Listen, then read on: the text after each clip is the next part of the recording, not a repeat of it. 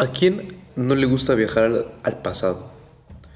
Pues en esta ocasión lo haremos, ya que voy a hablar de la historia del accidente nuclear más grande en la historia de la humanidad, en el cual tiene mucha historia que resolver en la actualidad y el cual genera muchas expectativas y preguntas hoy en día.